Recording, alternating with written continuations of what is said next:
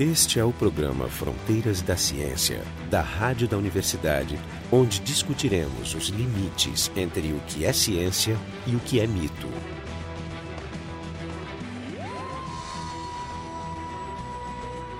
Esse é o programa Fronteiras da Ciência.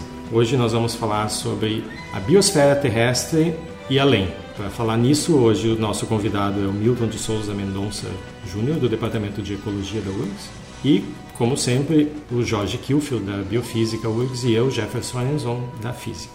Jorge, podia começar contextualizando um pouco, nos falando do que se trata a biosfera? Então, o conceito de biosfera é um dos mais importantes conceitos da ciência moderna, que ele integra inúmeras disciplinas, dando uma compreensão do papel e do, da localização e das modificações causadas pela presença da vida no planeta terrestre, no planeta Terra, e as disciplinas envolvidas vão da biologia, geografia, geologia, oceanologia, enfim, todas as disciplinas que estudam as diferentes partes dele. Então, vamos deixar para o Milton, precisamente, nos apresentar uma, uma definição. O que, que seria a, a, definição de uma da biosfera e que componentes são os mais importantes? Bom, a biosfera oficialmente, né, digamos assim, é a, a, parte de um corpo astronômico qualquer, como um planeta ou mesmo uma lua, que é ocupada pela vida. E na verdade, um dos nossos problemas é tentar entender até que ponto, até onde se estende essa biosfera. Hoje nós sabemos que existem organismos que vivem desde pontos mais altos da atmosfera até profundidades extremas, né?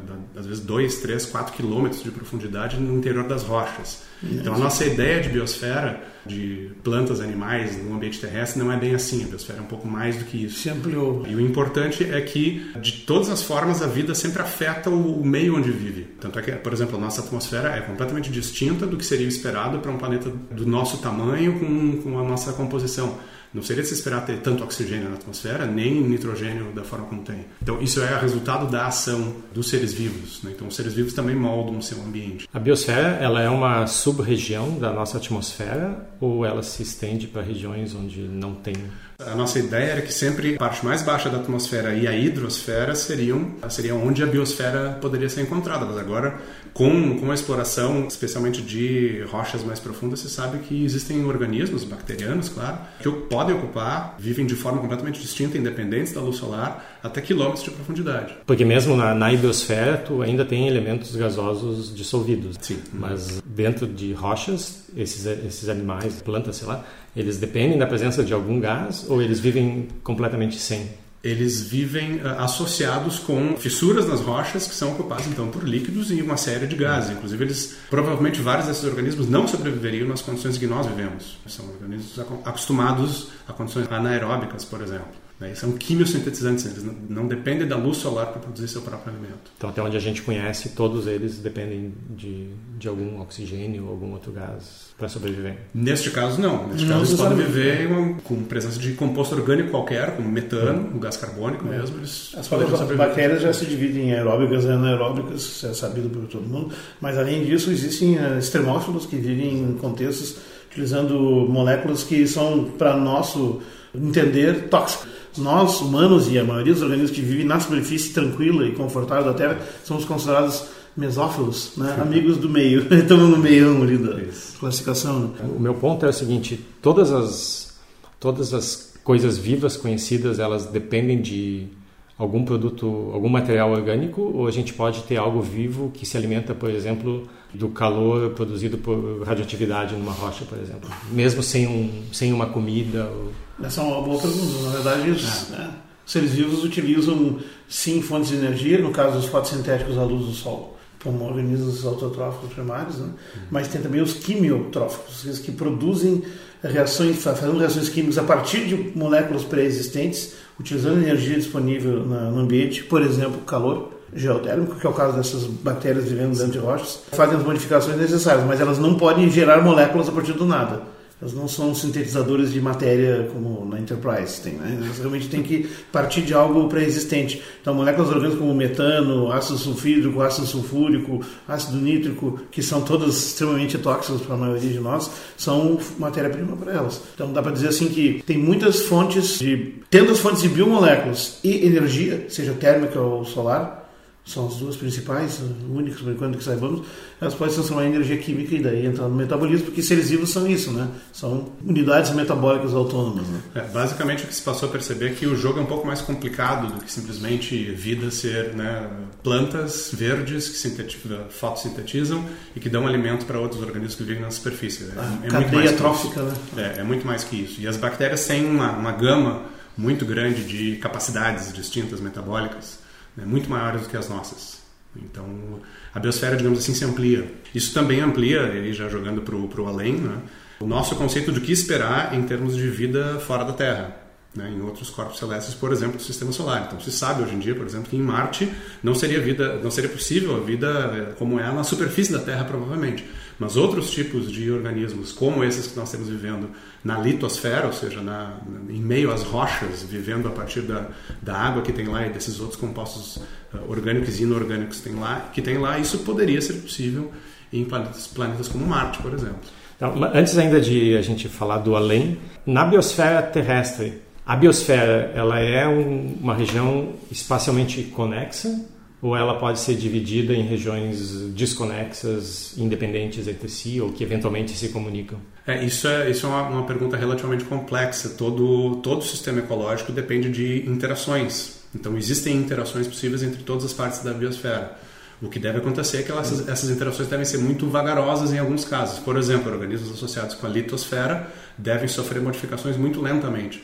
Ao passo que nós aqui vivemos num mundo oxigenado, digamos assim, muito dinâmico. Temos, temos então maior probabilidade de, de responder mais rapidamente às mudanças. Digamos assim, o nosso, o nosso mundo é realmente muito mais dinâmico. O nosso mundo terrestre e aquático é mais dinâmico. Esse mundo da litosfera provavelmente é um pouco menos dinâmico, um pouco mais é, vagaroso. Até antes de entrar nisso, você entender assim, o que, que compõe a biosfera. Porque eu conheço também um outro conceito que era usado antes da ecosfera. E também outro conceito é o da biomassa, ou seja, onde é que tem massa biológica, organismos né, fazendo metabolismo. Uhum. Tu tem então na superfície da, da, crosta, tu tem até uma certa profundidade, predominantemente no mar, uhum. embora espalhado um pouco por tudo, e tu tem também suspensão na atmosfera até uma certa Sim. altitude. Essencialmente, então, na litosfera, na, ou geosfera, na hidrosfera e na atmosfera. O que, que integra a biosfera? Ou seja, são os componentes, os seres vivos, os nutrientes que não estão vivos e o material inorgânico que serve de substrato, isso também faz parte, por exemplo, rochas, estruturas, enfim, sim, gelo. Sim, certamente. A vida, como eu tinha dito antes, os seres vivos vão interagir necessariamente com o seu meio, utilizar esse meio e modificar esse meio. Então, na verdade, o conceito de biosfera, se nós formos nos remeter, por exemplo, ao James Lovelock, na década de 70 já começou a pensar nisso, a grande questão é que a biosfera é um nível de organização distinto, porque em termos globais acontecem coisas que a gente não observaria, por exemplo, nos ecossistemas. Nos ecossistemas é óbvio que os organismos modificam esses, modificam esses próprios ecossistemas, modificam o substrato, o solo, o que seja, mas a, a biosfera tem esse componente de integração de todos os ecossistemas globalmente, produzindo o que o Lovelock propôs, pelo menos, como uh, padrões de estabilidade, por exemplo. Então se sabe, alguns dos argumentos dele na época eram, se sabe que o Sol, por exemplo, no início da, da vida na Terra era 30% menos brilhante do que é hoje.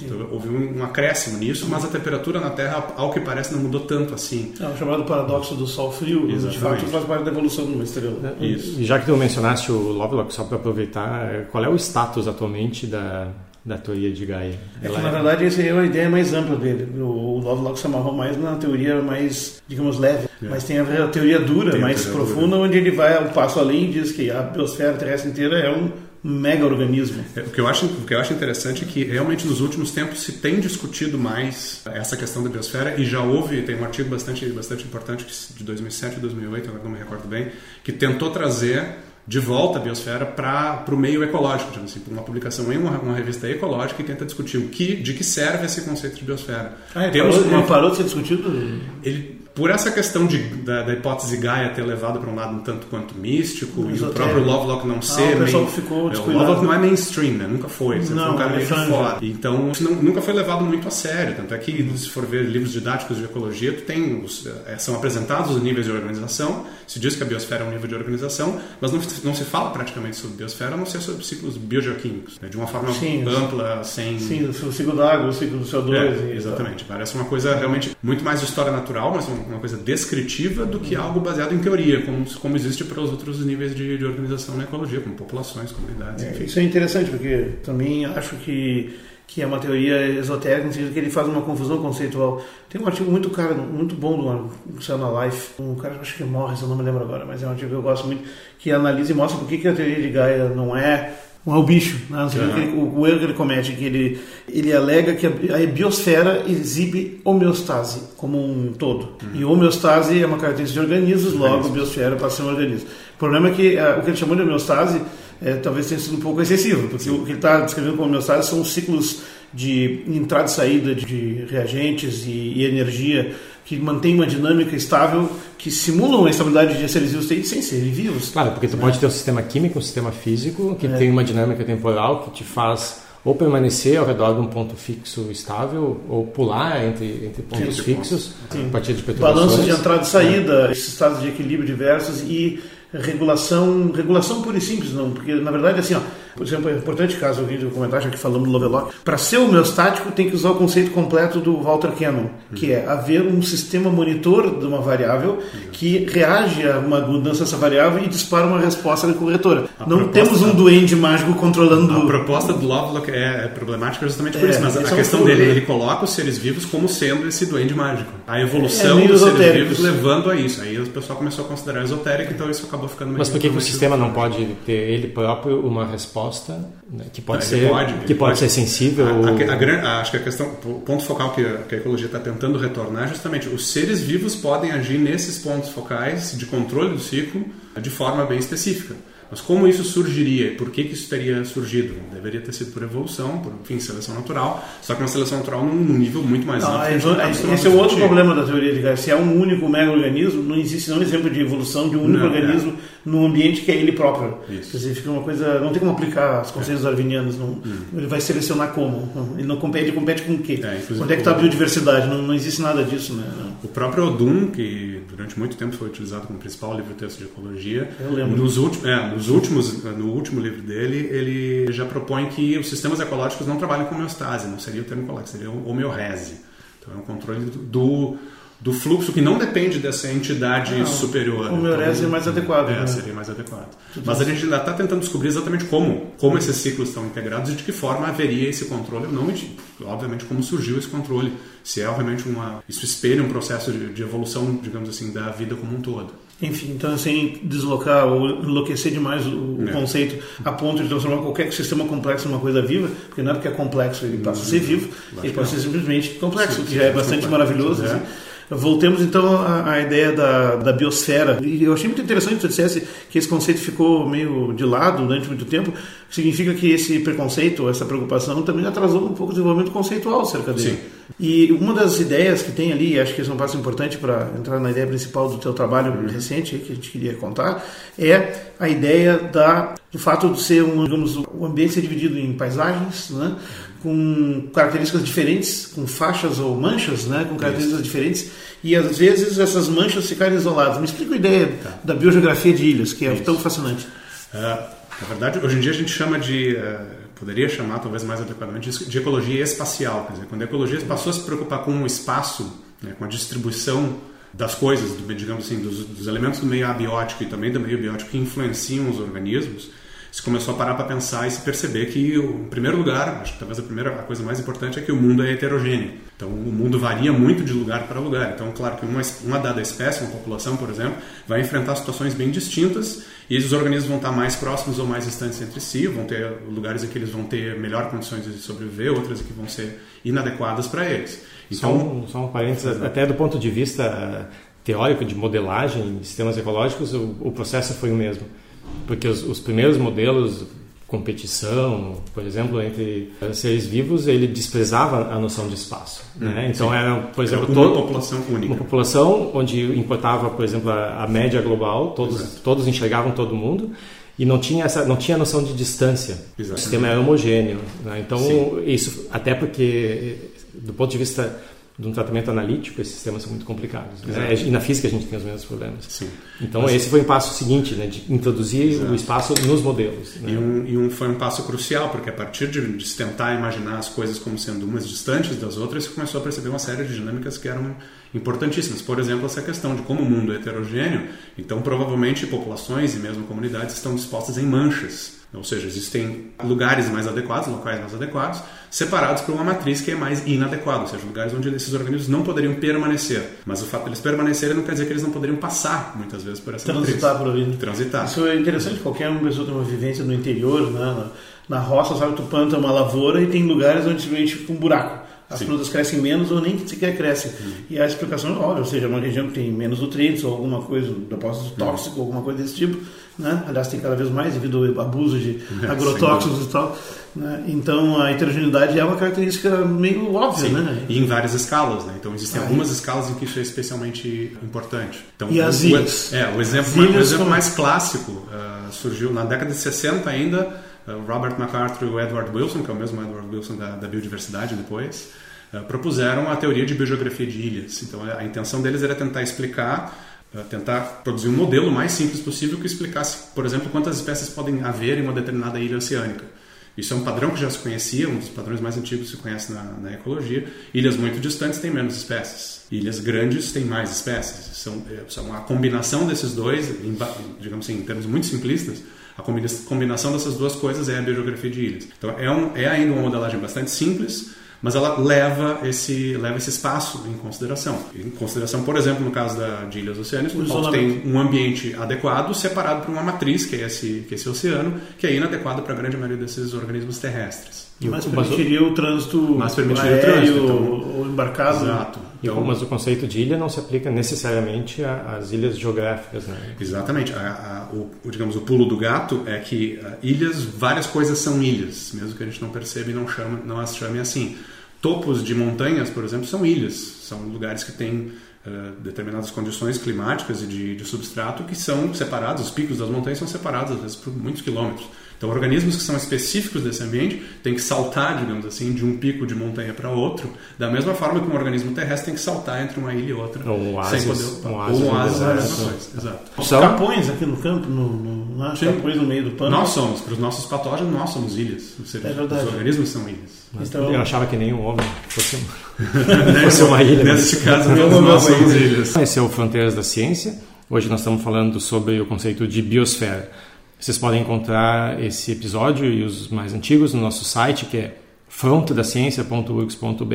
Eu queria que a gente passasse agora a que a gente fosse falar do além, que a gente saísse agora da, né, dos limites do nosso Esse- esse planeta, planeta chato. esse planeta, né, permanecendo, né, obviamente no, no mundo pés- real, com os pés no né, chão, com os pés. Mas o, o quanto, como a gente pode extrapolar esse esse conceito? Juntando essas duas coisas, né, a questão das ilhas e das biosferas, ultimamente, nos últimos, especialmente nos últimos 10 anos, talvez 15, tem começado a proliferar uma literatura que se preocupa com organismos sendo levados entre planetas ou entre, entre corpos celestes do sistema solar. Levados por quem? Essa é uma das grandes questões. É uma, é uma, uma das ideias que a panspermia foi, foi levantada pelos Svante Arrhenius ah, no início do século XX ainda, já né? faz mais de século. que hoje não parece muito plausível de que, por exemplo, o vento solar né, poderia empurrar partículas de poeira que carregariam organi- mi- micro-organismos, bactérias, por Pólenes, exemplo, ah, pólen ou é. algo do tipo. Eh, Isso hoje é considerado muito improvável, mas ele abriu, abriu a ideia de que seria, poderiam existir mecanismos e caberia a nós pensar em que mecanismos poderiam existir de levar organismos de, né, organismos de um lugar para outro dentro do sistema solar ou até entre os sistemas solares, como, se, como já se começou a pensar agora. E surgiu recentemente, e é a partir daí que vem esse estudo, a ideia de que impactos de meteoros e cometas, por exemplo, contra corpos celestes como o da Terra, É, tecnicamente, asteroides. Asteroides? Qualquer objeto mais de um metro, um asteroide. Isso. Asteroides Ah. e cometas. né? gerariam então ejetas, gerariam uma série de partículas sendo levadas além da, da, da órbita terrestre, Se elas a- ad- adquirem a velocidade de escape, né? adquir- excederiam a velocidade de escape seriam lançados. Existem até agora já existem até modelos relativamente simples que tentam né, imaginar até onde isso poderia ir. Se demonstrou que um asteroide impactando a Terra poderia ah, levar esses ejetas para todos, praticamente todos os planetas do Sistema Solar, especialmente até Júpiter. Isso é uma hipótese ou a gente realmente encontra vestígios desses? Isso surgiu também por causa do famoso meteorito marciano, que a NASA veio ao público dizer que parecia que tinha alguma coisa viva lá dentro. É, foi aí que se publicamente se falou mais sobre isso, mas na verdade a hipótese estava rolando há mais tempo. Desde que de fato se desceu as Vikings nos anos 70, eh, em Marte eles conseguiram medir algumas propriedades da atmosfera, especialmente eh, algumas inferências sobre a distribuição isotópica e também a composição química, né, que tu pode analisar meteoritos aqui e analisando bolhas aprendidas no material, né, ver a composição da atmosfera onde aquilo já esteve antes, se concluiu que existiam meteoritos aqui de origem marciana. Uma série de meteoritos. É, essa série de meteoritos, eles têm um nome bem possante de Shergotitus Naclitus Chassignitus SNC. As três primeiros que foram identificados, o Shergot, que é o indiano. Tu inventou isso agora? O, o, não, o Nakla, que é, é, é, egípcio, e o, e o Chassini, que é francês, né, foram os primeiros identificados. E aí eles são uma classe geológica particular. Inclusive eu tenho um pedaço de um lá em casa. Né? Acabei de adquirir ele. Pequeno, mas é verdadeiro. Que provavelmente é falso. Não, não é certificado. mas eu posso contar. Nós vamos fazer um programa sobre meteoritos, eu vou contar. E o interessante é que uh, uh, uh, essa comprovação foi mais ou menos aconteceu quando começou a se entender que vários meteoritos que tinham na Terra também eram de origem lunar. Hum. Isso foi possível porque tinha as pedras trazidas da Lua e você pôde realmente bater uns valores e se viu que era o mesmo, uhum. características de, de, de, da Lua e não da Terra, embora tenha bastante, bastante coisa parecida. Não podem então, ter sido produzidas num processo de origem comum? Não, não, não tem outra explicação. Digamos, é, comprovadamente existem meteoritos de origem lunar, marciana, e uh, os demais são todos asteroidais, sendo que dos asteroidais já tem uma família grande que já é identificados como oriundos de Vesta, especificamente do asteroide Vesta. São os vestianos ou vestais. E marcianos já estão em torno de 60, 62 meteoritos com nome identificados. Eles podem ser datados, né? Então se é. sabe quando eles teriam vindo. E, os não. lunares, os lunares são em torno de 40, são um pouco menos comuns. É, porque, isso eu não sabia, porque também uh, meteoros, meteoritos tinha muito pouco, até uns 20 anos atrás, 25 hum. anos atrás. Foi quando descoberto que a Antártida é um excelente lugar para buscar meteoritos e também um concentrador deles, um mecanismo, não veio a casa agora, né, que começou, que o número de meteoritos disponíveis para a ciência, que era em torno de 1.500, 2.000 em 1975, está em torno de 50 mil hoje. Né? Ou seja, 48 mil foram trazidos sim, sim. da Antártida em 20 anos. A Vesta, em particular, tem vestígios na superfície de que um grande pedaço foi arrancado né, numa, numa colisão. É, na verdade, várias colisões de coisas bem grandes e, e inclusive, a gente já até tem aterrissou em alguns, em um asteroide pelo menos. Então, isso é uma, uma área importantíssima que vai crescer em importância com o tempo. Mas, enfim, complementando a tua resposta, não é meramente uma hipótese. Esse, esse, esse, essa troca de matéria entre planetas está comprovada. A questão é se nessa troca, nesse material, pode ser carregado material biológico viável, ou seja, seres vivos que se reproduzem. Não digo que eles vão felizes durante a viagem, né, comendo e se divertindo como um ecossistema, mas não. pelo menos em estado dormente ou, ou né, num estado tem, latente. Existem esporos bacterianos que são altamente resistentes à radiação e mesmo a, a, condições completamente... É. Né, e a questão da vida é aquele negócio, tem uma população de organismos, tu submete ele a um estresse e tu vai ter uma perda de tantos por cento. Tá? Se tu tiver como remanescente uma população mínimo, mínima viável, viável, mínimo viable... Uhum population, aí tu tem possibilidade de retornar se nós, É que se nós considerarmos que são bactérias, provavelmente um indivíduo apenas já poderia fazer verão, neste caso. É, só que aí a biodiversidade passa a ser um problema com o tempo. Poderia ser um problema, é. É. Mas enfim, bom, a partir desse, de, de, dessa ideia, né, da, também a partir da, do ponto que a NASA veio a público, se começou a perceber que poderia então existir organismos que viveriam dentro desses, desses meteoritos que seriam trazidos para a Terra. E que o, o, inverso também poderia ser verdadeiro, portanto, poderia ter havido impactos sobre a Terra e poderiam levar esses meteoritos para outros corpos do sistema é, solar. Até Só duas coisas para complementar. Esse tipo de, essa versão da panspermia se chama panspermia balística, balística. por razões que não precisam ser desenvolvidas, é, né? porque são movimentos balísticos, né? sobre o campo gravitacional. E aí fecha também com o que eu estava falando antes, nessa questão que nós ampliamos a biosfera, né? Existem organismos que vivem até muitos quilômetros de profundidade e organismos que vivem dentro dessas rochas. Então, é, essa seria a forma e esses seriam os organismos que poderiam ser levados é. né, da Terra para outros lugares se arranca, um pedaço, trazido. se arranca um pedaço da crosta enorme carregando populações lá dentro, aquilo que está mais, mais para dentro está protegido da radiação do espaço, Exatamente. da baixa temperatura. Enfim. É, um, uma dúvida que eu tenho é a seguinte: há muito tempo atrás o sistema solar ele era sujo, no hum. sentido de que tinha muita coisa entre, entre os planetas. Então, à medida que o tempo vai passando, os planetas maiores vão atraindo esses dejetos e vão, vão, e vão agregando e vão, e vão limpando. Tá? Vão limpando o, o, espaço. Então, é de se esperar que grandes acidentes, né, grandes colisões. Tenham ocorrido muito tempo no passado. Muito tempo atrás. Talvez então, antes da vida, inclusive. E, é, pois é, esse, é, esse é o ponto que eu queria chegar. Esse e é a frequência vai diminuindo. Vai diminuindo, mas então, houve um episódio tardio chamado pois é, mas... bombardeio tardio, né? Que foi já quando já provavelmente já existia vida. Pois é, então esse é o ponto. É. Então o surgimento da vida aparece num certo momento onde essas colisões estão ficando raras. Então a pergunta é: A gente está falando aqui de eventos altamente improváveis. Não sei. Na verdade, não se sabe. Em última análise, inclusive, rápido, teoricamente, o rápido surgimento da vida logo após, a, logo após esse evento, série de eventos catastróficos bem no início do sistema solar, foi colocado como muitos como uma dúvida. A gente não entende, obviamente, muito uhum. bem a evolução química que levou até os primeiros não, organismos. Não sabemos. Mas é. muita gente supõe que, que foi por ter sido um período bastante curto, a vida poderia ter sido trazida de, de fora para a Terra. Isso não é acreditar em extraterrestre, não é. Não, essa, Na verdade essa, é. Essa, é uma, essa é uma hipótese que está é... publicada, aliás, é importante dizer que é a seguinte: os planetas também eles têm um esfriamento de acordo com a, o seu tamanho, hum. que é a relação entre a superfície e o volume. Claro. Por exemplo, a Terra é bem maior do que, do que Marte, Portanto, então ele, ele esfria mais devagar, pela mesma razão que um bolo grande esfria mais devagar que um bolinho, né, quando tu cozinha. Hum. Ele tem uma superfície maior em relação ao volume e pega calor mais rápido. Marte era mais agradável numa época em que a Terra ainda não tinha esfriado o suficiente, mal estava estabelecendo seus oceanos, chamada era Adiana, o primeiro Isso. bilhão de anos, que também além dos bombardeios estava tudo muito fundido, pouca hum. água líquida separada, muito conturbado, muito quente. Mas Marte já estava ameno e condições de eventualmente se desenvolver. É possível que Marte tenha apresentado condições para o desenvolvimento químico da vida primário antes da Terra. Então, é, falando em possibilidades, são várias, é possível que a vida tenha surgido em Marte primeiro. E, e na Terra pode ter surgido independentemente, ou simplesmente não deu tempo porque Marte desenvolveu antes, que chegou aqui através de, de fragmentos ejetados por bombardeio de asteroides.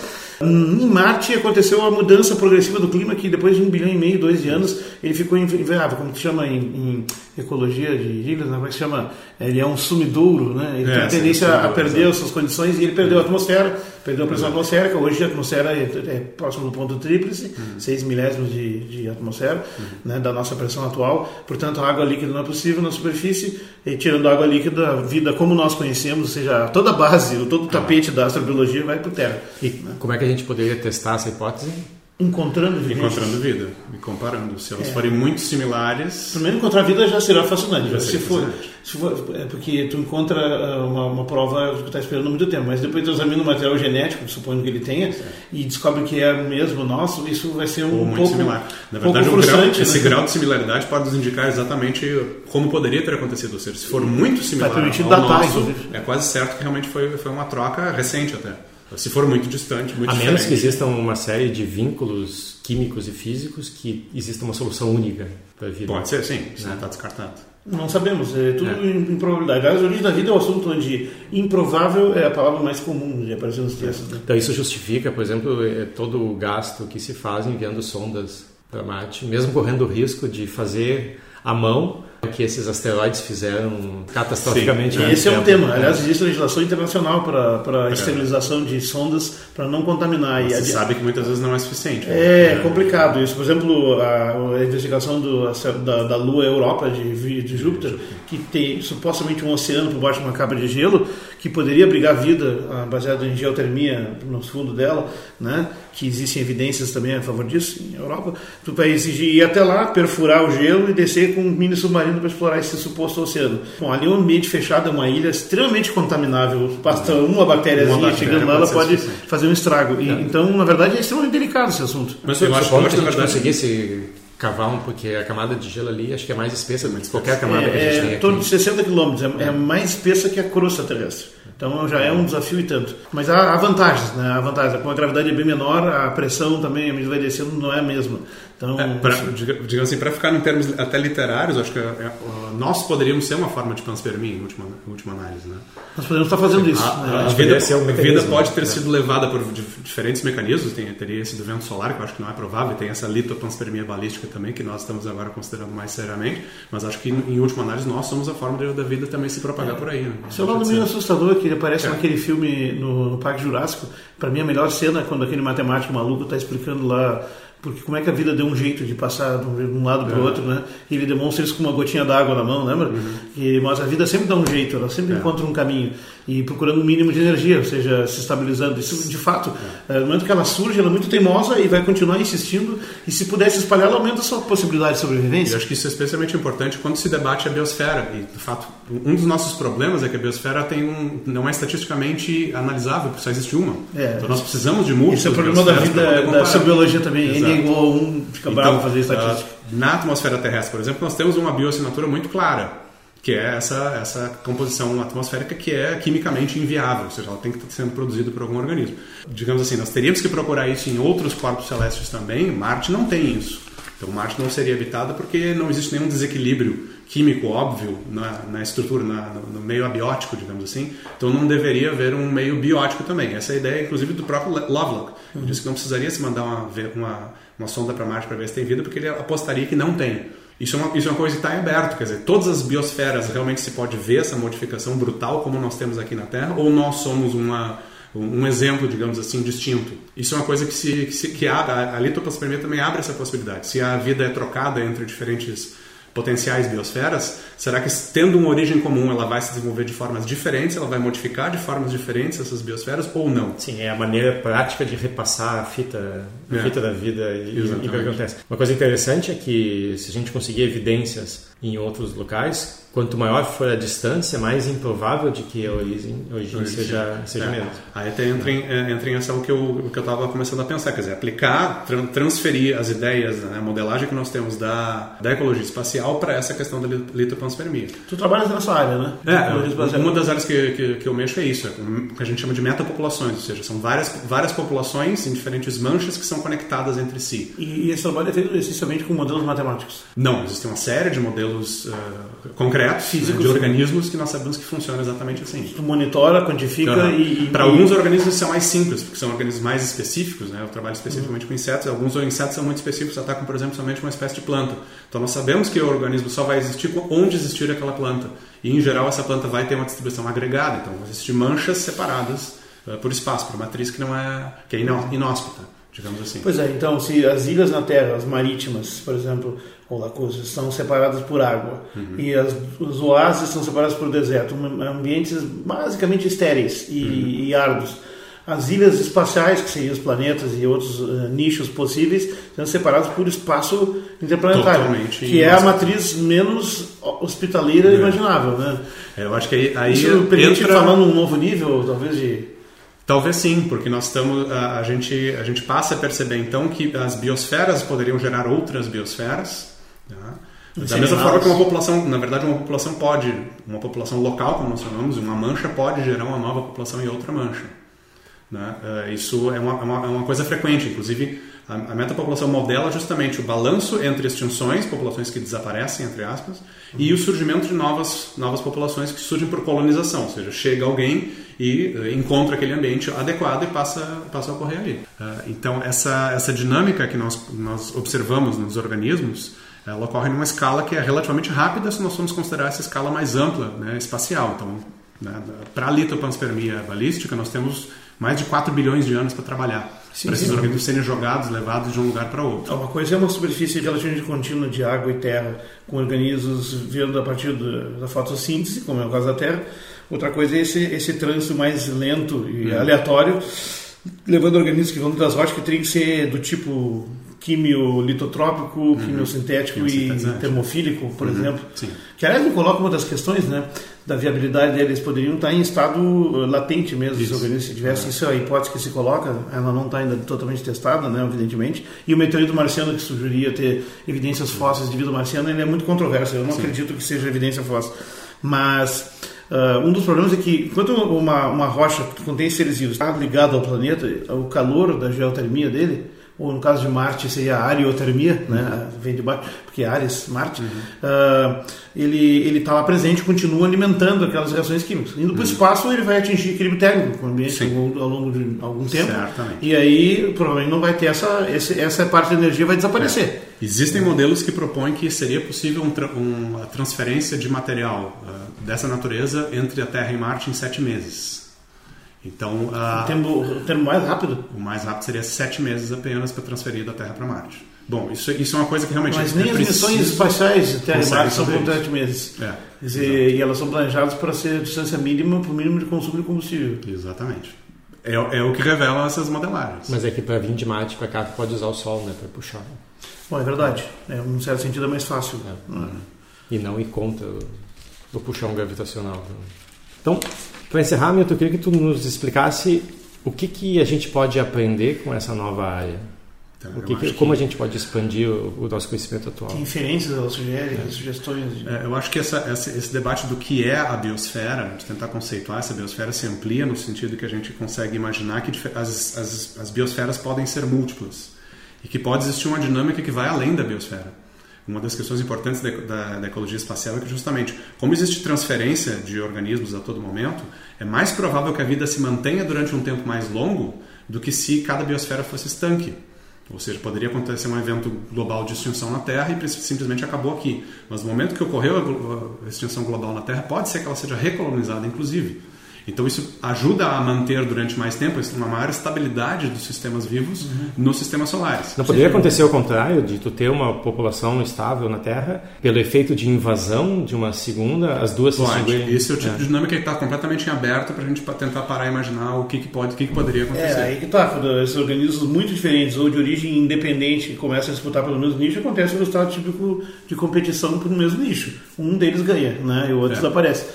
Isso é assunto da ficção científica, é de certo modo o enredo do Guerra dos Mundos, né? Do, é. do Roger Wells. Wells. Coincidências. Popularizado pelo popular, é, Poderia haver também um estímulo para a diversidade, né? Existe um, um, modelo de que explicaria o surgimento dos organismos multicelulares na Terra, chamado explosão do pré-cambriano, uhum. né? Que é o modelo da Terra Bola de Neve, que teria, hipoteticamente, não é consensual ainda na comunidade, mas ele, ele é bastante, está crescendo no conjunto de evidência, eu gosto muito, é Schrag, Hoffman, uh, que propõe então que a Terra teria sofrido dois episódios de super glaciação, glaciação que duraram em torno completa. de 200 milhões de anos, né? entre 700 e 550 milhões de anos atrás. Uhum. Precisamente quando a vida já existia na Terra, já tinha sido modificada a atmosfera e tudo mais, mas ainda não tinham surgido os organismos multicelulares, os animais, e também não tinham surgido as plantas que surgiram depois dos animais. Depois, né? é, mas é sempre bom dizer, as plantas são superiores a nós, né? por isso que nós devemos comê-las.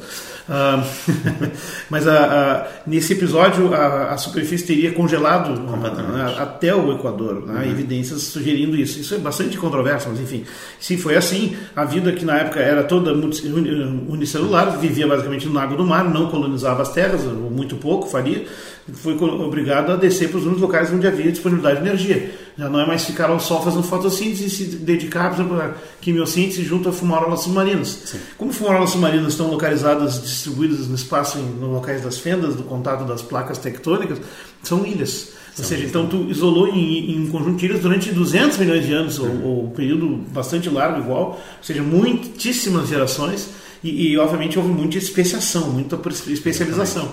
Quando descongelou a Terra uh, e voltou, saiu desse período e entrou na, na, no Cambriano, né, essa, esse, esse pessoal se expandiu. E se expandiu se encontraram, então, velhos parentes que se diferenciaram muito. Então, esse encontro de diversidade pode ter sido um resultado catastrófico de competição e destruição, mas também um, um, uma combinação de biodiversidade que, ao reuni-los, permitiu surgir os organismos multicelulares. Eu acho uma das hipóteses mais bonitas que tem na ciência essa. Uhum. É, ela é tão boa que não pode estar errada, mas pode ser pode errada também, enfim, como tudo Sim. em ciência, mas ela é fascinante. Isso, essa, porque não temos uma explicação uhum. para esse salto, o salto da multicelularidade. A ponto que na astrobiologia moderna, uh, o consenso é que vida unicelular é assim que se espera encontrar. Uhum. Vida multicelular, muito pouco provável. Não há, nos biólogos, a maioria, poucos acreditam nisso. Quer dizer que vida multicelular, inteligente, com tecnologia, fazendo sinais de rádio em naves espaciais, é...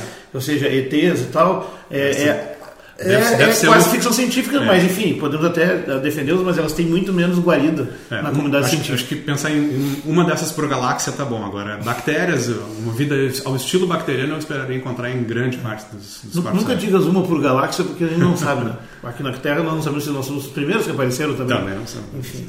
E, ou se for como no universo Jornada nas Estrelas, uh, estamos parados por toda a galáxia porque fomos semeados por uma, é. uma, uma espécie. E agora que a gente sabe que a frequência de exoplanetas é, é muito, maior do que se esperava, é né? então as probabilidades elas não, nós é, vamos viver termos interessantes é, agora. E esse trabalho que você está propondo é, é chave agora, nesse momento da explosão de das superterras, principalmente, né? Exatamente, é. Eu acho que se pode, se pode aplicar da mesma forma, a minha sugestão é que da mesma forma como nós temos modelos que se aplicam a populações e a comunidades uh, isoladas no espaço, nós também podemos fazer isso com sistemas solares. Então, nosso, obviamente, nós queremos saber se há vida, uh, por exemplo, no corpo celeste como Marte, que é muito próximo e relativamente semelhante ao nosso. Mas isso pode ser expandido para esses exosistemas solares também, quer dizer, para cada diferente disposição de planetas, nós vamos ter condições melhores ou piores para que essa, essa litopanspermia ocorra ou não.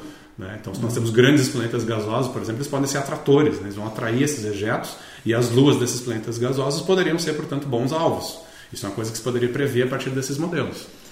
E uma tu poderia, coisa... tu poderia extrapolar... É... Claro que é muito mais provável tu ter essa colonização entre corpos celestes que orbitam ao redor da mesma estrela.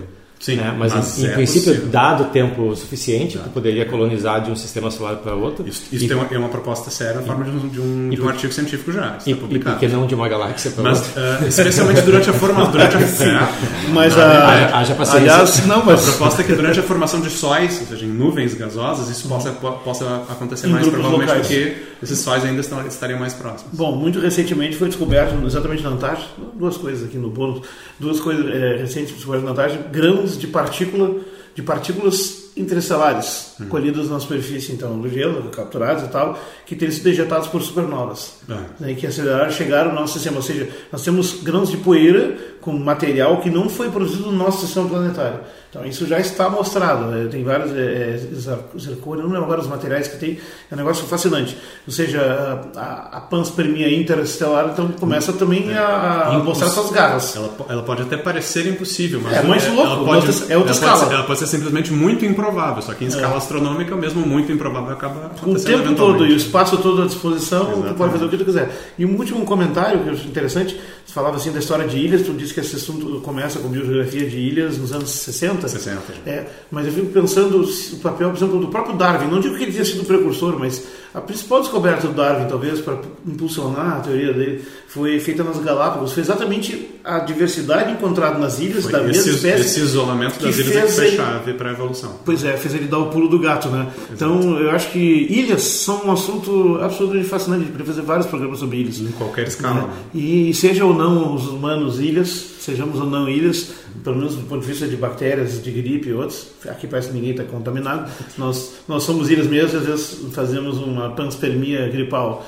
Né? Mas, uh, enfim, o assunto é fascinante. E por que, que a gente não pode inverter essa tendência? Porque a gente está falando de escalas maiores. Sim. A gente não pode inverter isso e considerar, por exemplo, o nosso corpo como composto de, de, de por exemplo, os órgãos podem ser considerados como Provavelmente como, como sim, ilhas. porque diferentes, diferentes micro-organismos patógenos vão ter preferências por diferentes tecidos do, do corpo. Não tenho conhecimento para dizer se isso realmente é assim, mas provavelmente sim. Mas aí provavelmente é análise de sistemas, tu aplica o mesmo conceito em diferentes lugares. Né? A ideia é exatamente a mesma, a dinâmica é semelhante.